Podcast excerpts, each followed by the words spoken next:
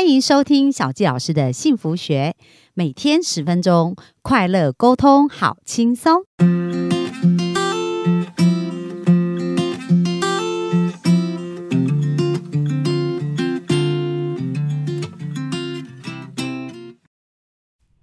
欢迎收听小纪老师的幸福学，很开心又在空中跟大家见面。那今天呢，我想跟大家聊一聊啊，就是有关如何透过吸引力法则来创造出我们想要的工作。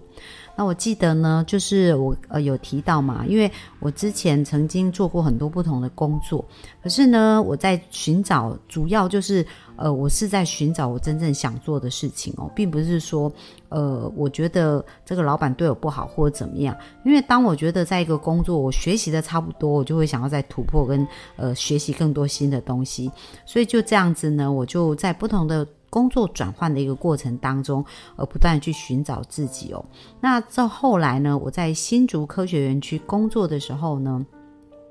那那时候我在那个公司其实是工作六年，而在这六年当中，其实有很棒、很完整的一个学习，就是我刚刚从我从一个呃助理采购的呃采购，然后后来变成行销部的一个助理，然后到后来变成一个资财部的一个主管。那在这当中呢，去学习很多不同的职位的成长，跟很多角色职能的一个学习。那我觉得这是一个很棒的一个部分哦。不过呢，就是在我们的人生当中，人总是会有梦想，想要去追求的嘛。所以当时我就后来，呃，因为我一直有一个从小就有一个梦想，就很想到国外去读书。那在我三十二岁的那一年呢，那时候呢，我就真的就突然一个想法，就觉得。呃，我好想去完成我人生的梦想。那时候我的工作呢，我虽然在那边担任一个主管的工作，那我也是一直想说，我到底要如何去完成我的梦想哦？那我就很想去念语言学校啊，去过一下呃无忧无虑的人生这样子哦。因为我从十八岁，我从十七岁哦，十八岁念大学的时候我就开始半工半读嘛，一直到那时候三十岁左右，就是工作都没有停止过。那我就很想要过一过单纯学生的生活。所以那时候我就告诉，我就跟我的老板讲，呃，就是我想要留职停薪八个月，然后去国外念两个学期的语言学校。那很神奇的哦，就是我的老板他就答应我，而且在那时候，其实我是一个部门的主管嘛，所以我就把我的工作呢就分配给不同的呃。因为我们的部门其实也已经蛮上轨道了。那我的老板为什么会愿意答应我这件事情？因为在整个我在这个公司的这六年的时间跟表现哦，那老板可能他非常喜欢我，而且觉得我是一个可以用的人才，所以他就答应我这件事情。这样，那真的我就到国外去啊，体验了六个呃八个。就是我去那边，其实念了两个学期的语言学校，而在那那段时间过程当中，我就真的是单纯回到一个学生的生活，然后去完成我自己的梦想。那当然，我在那边还是有在打工嘛。那我现在想起来，我觉得哇，我们的人生呢，真的是呃，其实工作每一个工作都有很不一样的体验。那我记得那时候我在美国打工的时候。我也是在工作开始去挑战我自己哦，因为一般如果是出国读书的学生，通常他们打工呢，可能就会做呃环境的清洁啊，就是打扫扫厕所这样子啊，然后或者是。呃，做一些比较不需要很多跟外国人对话的一个工作。可是我当时啊，我就有一个想法，觉得我既然是来国外学语言，那我打工，我当然要找一个可以经常跟人家对话跟谈话的工作。所以我又开始要挑战我自己哦。那我记得那时候在我们学校，因为我那时候去念杨百翰的语言学校，叫 BYU，就简称 BYU，是在美国犹他州。那呃，因为我自己本身也是耶稣基督后期圣徒教会的教会的成员，所以那也是我们教会办的一个学校。不过它在美国也算是一个还蛮知名的。大学，特别是在商学院哦，他们的排名也是美国算前二十二十几名的一个商商学院，所以算也是非常知名的。然后当我去那边呃在打工的时候啊，然后我就看到有一个应征，就是 bookstore，就是呃有一个呃就是书局在面试那个店员的工作这样子。然后当时我就觉得哇太棒了，那这样我就有机会可以练习我的英文呐，所以我就去申请了这个呃这个工作。那后来我就真的。上楼就成为这个呃 bookstore 的的一个店员这样子，然后店员要做的事情当然是其实也不会很复杂，他可能就是要帮忙呃盘点书架上的书啊，然后把书放到。把书啊、文具啊放去对的位置，然后客户客户需要找什么东西，你就是协助客户嘛。那对我来，对呃，如果是我们在台湾要做这件事，其实应该是非常简单，因为语言不是一个障碍。可是当我在美国的时候，我觉得我重新学习蛮多的事情诶。然后那时候我才发现说，原来我以为我自己在呃能力上已经有很多的能力是很好的，可是当我去有一个语言，在这个语言需要去学习的时候，我又发现原来我还有。很多很多的潜能是需要被激发，然后很多能力是需要被培养。那其实，在我们打工的地方哦，放眼望去一望无际啊，全部都是欧美脸脸孔，因为也有一些是可能来自于墨西哥啊，或者是呃其他的国家，但是呃只有我一个人是东方人的脸孔哦，特别是当店员这样子，那蛮好玩的哦。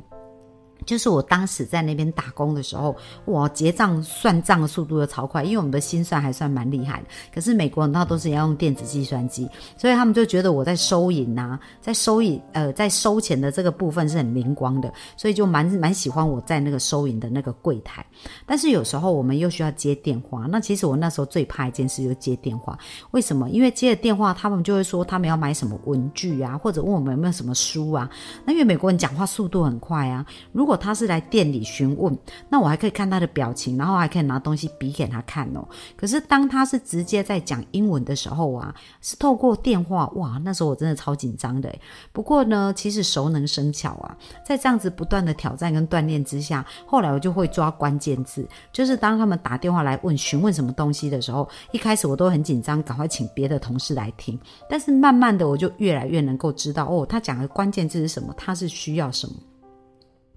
所以其实呢，在工作上，我也是要提醒大家，很多时候我们要去勇于接受这个不一样，或者是勇于接受这个呃去突破，因为呢，所有我们要的东西都在我们的舒适圈之外。所以，如果我们觉得做起来是很舒服，然后很流畅，它其实就是在我们的舒适圈，我们就比较难突破跟成长。而当我们开始觉得不舒服的时候，表示我们正在扩大我们的。能力跟突破我们的舒适圈，所以我觉得这是一个很棒的指标。所以如果你一直工作的很舒服，那其实呢，有时候啊。对我们不见得是好事，因为我们的习惯跟成长就是在这里就会遇到瓶颈。而如果我们正在呃有一些不舒服的感觉，是表示我们正在突破。所以我觉得这也是一个很棒的磨练。那我就在那边打工啊，做了呃各式各样不同的事情。那本来我是想要在那边留八个月，可是后来因为有一些原因，我在那边待了一年半。那我就。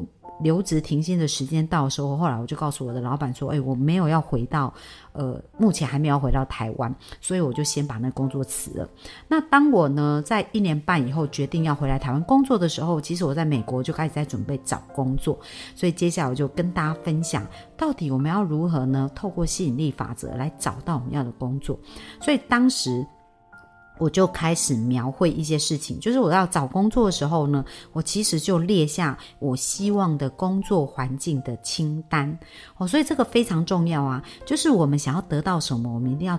对我们想要得到的事情图像很清楚，所以当时呢，我就写下我想要的工作。那因为我在美国已经学了一年多的英文嘛，那我当然希望回去我可以继续做呃跟英文相关。所以第一个我写下的条件就是这家公司需要能够呃用到。英文这个语言，好，这是我写下第一个条件。然后第二个就是我希望它是一个国际的公司，因为如果它是一个国际的公司，我就有更多的机会是可以透过这样英文的交谈啊，去呃做更多的一个部分。然后第三呢，我就想一想说，诶，我在过去的一个经验呐，经常是会做到像部门的一个组建呐，然后还有就是说很多。制度的一个优，呃，就是让部门里面的工作变得更精准、更有效，所以就蛮多可以跨部门去整合跟连接。所以我就写下说，哎，我希望这个工作呢，它是可以让我，因为我希望它是一个国际的公司嘛，所以我就希望它是可以让我跨国际的领域，好去整合不同的。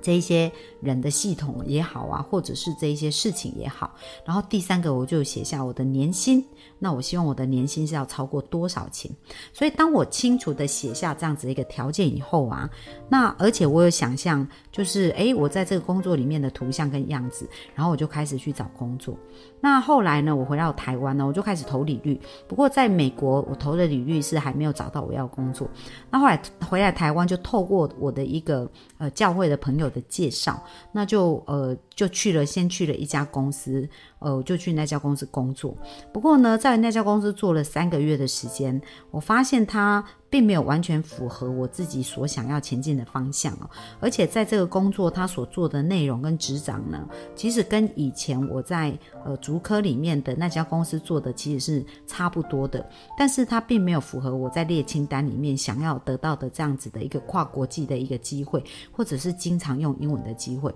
所以做了三个月以后，其实我就像那一个。